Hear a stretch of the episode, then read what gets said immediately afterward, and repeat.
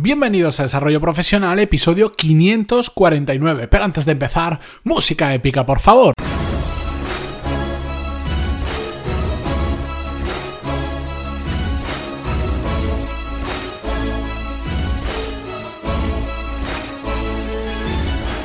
Muy buenos días a todos y bienvenidos a Desarrollo Profesional, el podcast donde hablamos sobre todas las técnicas, habilidades, estrategias y trucos necesarios para mejorar cada día en nuestro trabajo. Hoy vamos a hablar sobre becarios, sobre si son relevantes, si lo necesitamos, si no lo necesitamos. un pequeño aviso, como también lo hice ayer, no voy a entrar en la polémica de si deben cobrar, no deben cobrar, si la experiencia es suficiente. Bueno, yo lo resuelvo muy rápido y si queréis un día lo dedicamos un episodio entero, pero todo el mundo que trabaja debe cobrar. Y ahí lo dejo. Siguiente tema. Em, básicamente porque a mí no me gustaría trabajar gratis, salvo que yo por un tema decida trabajar gratis en un proyecto para demostrar que valgo mucho. Pero bueno, yo creo que todo el mundo que trabaja tiene que cobrar. Es que no, simplemente no le veo, no le veo otra razón. Si nuestro negocio da para tener un becario, da para pagar también a un becario. Pero bueno, vamos a entrar en otro tema y yo sé que con eso ya habré generado cierta polémica, porque entonces saldrán los que dirán, no, es que la experiencia ya es un método de pago. Bueno, pues contrata una persona de 40 años y dile, te voy a pagar con experiencia. Igual igual te llevas un tortazo. Pero bueno, continuamos, que este, que este tema da para mucho y sé que, cualquier cosa que diga va a haber gente que no estará de acuerdo. Pero no, no trato de crear polémica.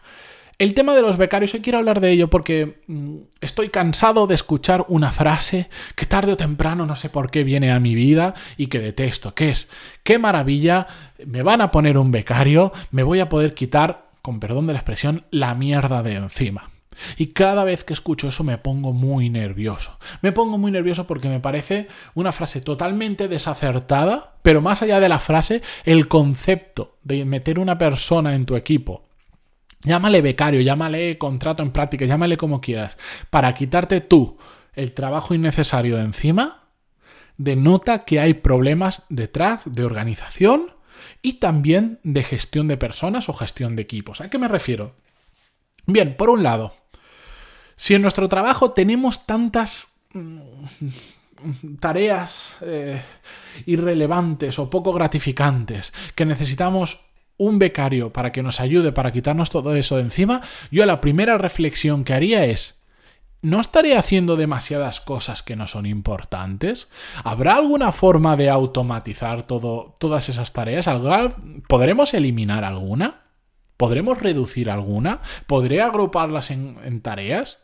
O sea, más que decir ya contrato a otra persona para que me quite esto, aunque me salga gratis, porque sea la política de la empresa al contratar un becario, yo daría el pasito atrás y diría, igual, no sé, no digo que todas, pero igual me puedo quitar un 30% de estas tareas porque realmente no aportan nada. O con una simple automatización, con una persona que me haga esto y aquello, me quito todas esas tareas de encima. Bueno, una vez hecho esa reflexión, una vez visto que no, que hay cosas que todos los trabajos tenemos que hacer, que no nos gustan, que son muy tediosas, etcétera, etcétera.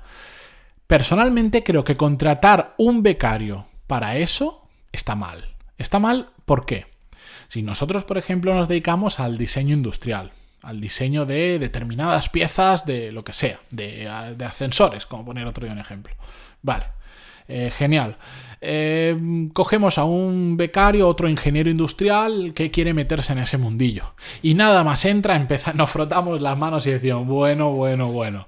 A ver, el café hoy lo quiero descafeinado con leche sin lactosa. ¿Me entendéis el concepto?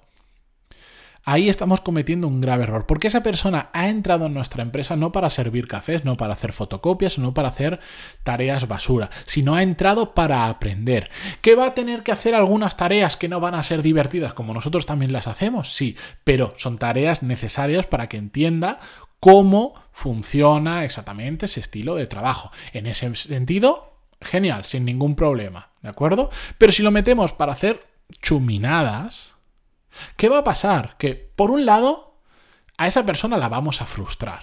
Es inevitable. ¿Por qué? Porque puede empezar con mucha ilusión, pero es que somos profesionales de cargarnos la ilusión de la gente que entra a trabajar en la empresa. Somos profesionales de eso.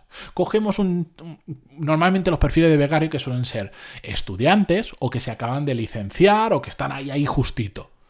Gente con la motivación a tope, que quiere conocer el mundo, el mundo profesional real, que de hecho se van a dar la primera leche cuando lo conozcan, porque cambia bastante a lo que es la universidad.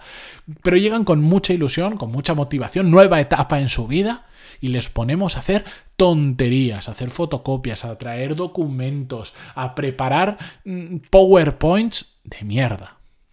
Y le nos cargamos la ilusión de esa gente. ¿Cuál es su primer contacto con el mundo laboral?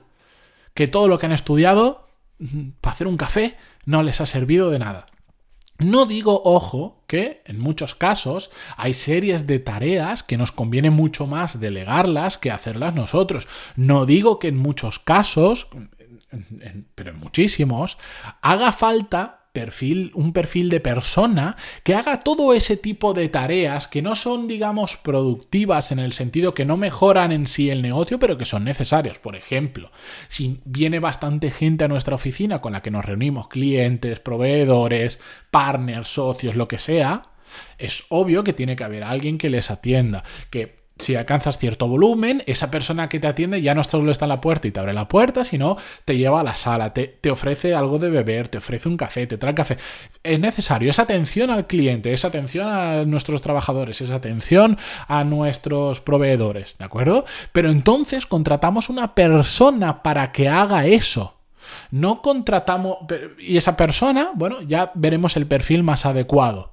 Lo que no podemos hacer es contratar a una persona que acaba, para seguir el ejemplo, de terminar diseño industrial o que está con el proyecto final de la carrera o de grado, como le queráis llamar, y le contratamos para hacer esas basuras porque lo vamos a desanimar, porque por otro lado también nos vamos a perder el conocer si esa persona tiene talento, si vale o no vale, para después, por ejemplo, quedarse en la empresa. Y sé que ahora alguien dirá, no, si en mi empresa los becarios entran y se van porque no, no hay sitio para que después se queden.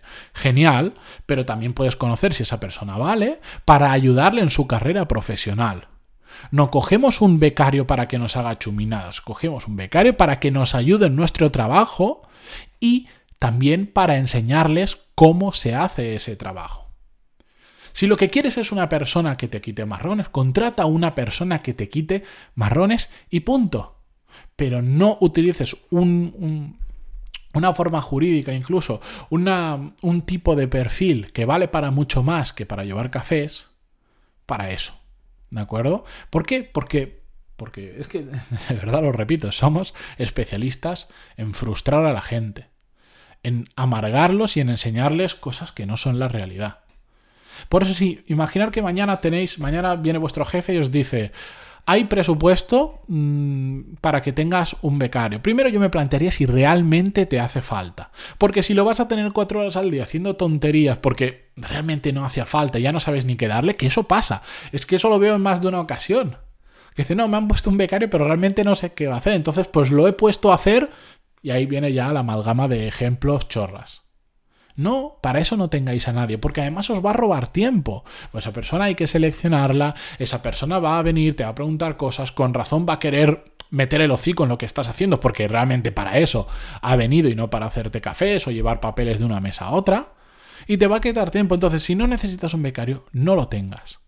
Y si lo necesitas de verdad, porque hay mucha faena, porque es una persona que te puede ayudar en tu trabajo, que sea así, que sea para ayudarle en tu trabajo y con ganas de también de enseñar a esa persona y de descubrir cuál es su potencial. Porque dentro de todas esas personas que entran como becarios entran muchos cracks, entra gente que es muy buena. Lo que pasa es que mientras sirve cafés no nos damos cuenta de si esa persona es buena o no es buena. Si lo estáis haciendo bien o no lo estáis haciendo bien, ¿cómo, cómo comprobarlo? Haced un ejercicio muy fácil. Si ahora tenéis ya becarios eh, a, vuestra, a vuestro cargo o habéis tenido en alguna ocasión, pensad, ¿habéis tratado a esas personas que, sí, sí, voy a dar un dato muy raro, pero son personas. ¿Habéis tratado a esas personas como os hubiera gustado que os trataran a vosotros cuando fuisteis becario o como os hubiera gustado que os trataran si fuerais becarios? Es así de fácil. ¿Tratas a los demás como te gustaría que te trataran a ti? Esto es lo que en alguna ocasión hemos hablado de te quejas de cómo es tu jefe, pero tú cuando te haces jefe, uff, también eres uno complicado. Pues es exactamente lo mismo. Ponernos en el lugar de esa persona. Vamos a hacer ese ejercicio juntos. mm, vamos a ponernos en el lugar de una persona con perfil de becario. Lo que decíamos antes. Estamos terminando la carrera. Hemos terminado las asignaturas, solo nos queda entregar el proyecto final. Y como tenemos tiempo disponible y también queremos empezar a meter el hocico en el mundo laboral, em, buscamos una plaza de becario. ¿Vale? La encontramos. ¿Qué creéis que nos gustaría hacer? Nos dedicamos a... Vamos, no sé, no sé qué ejemplo poner. Lo que queráis. Nos dedicamos a eso. O sea, vosotros sabéis lo que, a, lo que hacéis vosotros. A eso nos dedicamos exactamente. ¿Qué creéis que nos gustaría hacer como becarios en, en esa empresa? ¿Llevar cafés? ¿Llevar documentos de una mesa a otra? ¿Preparar mesas de reuniones? coger una plantilla de diapositivas y, coger tus diapositivas de la siguiente presentación y hacerlas más bonitas porque tú no tienes tiempo? ¿De verdad creéis que eso es lo que quiere una persona que entra como becario en su, en su primer trabajo? Ya no voy a hablar de remuneración o sin remuneración, mm, lo dejamos para otro día. ¿Creéis que eso es lo que quiere ver un becario, lo que quiere hacer un becario?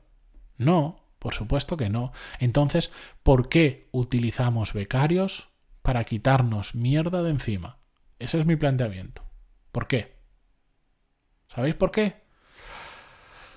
porque es la solución fácil a, a quitarnos marrones, a quitarnos cosas que no nos gustan. La solución difícil, pero la que de verdad funciona, es pararnos a pensar de todas esas cosas que hago, que así inicialmente nos gustaría pasárselas a un becario, cuántas puedo eliminar, cuántas puedo reducir, cuántas puedo automatizar. Y de las que queden, venga, vamos a coger un becario que me va a ayudar con estas tareas, pero también con muchas otras que no son estas. Y le voy a ir enseñando poco a poco cómo es el oficio. Voy a ver en qué es bueno y en qué no es bueno. Y donde vea que es bueno, voy a encontrar más tareas que potencien donde yo vea que es bueno y donde esa persona le gusta le gustaría meter más la nariz para conocer el sector. Este es el planteamiento correcto para coger un becario. No cojas un becario para lavar platos si tienes un restaurante.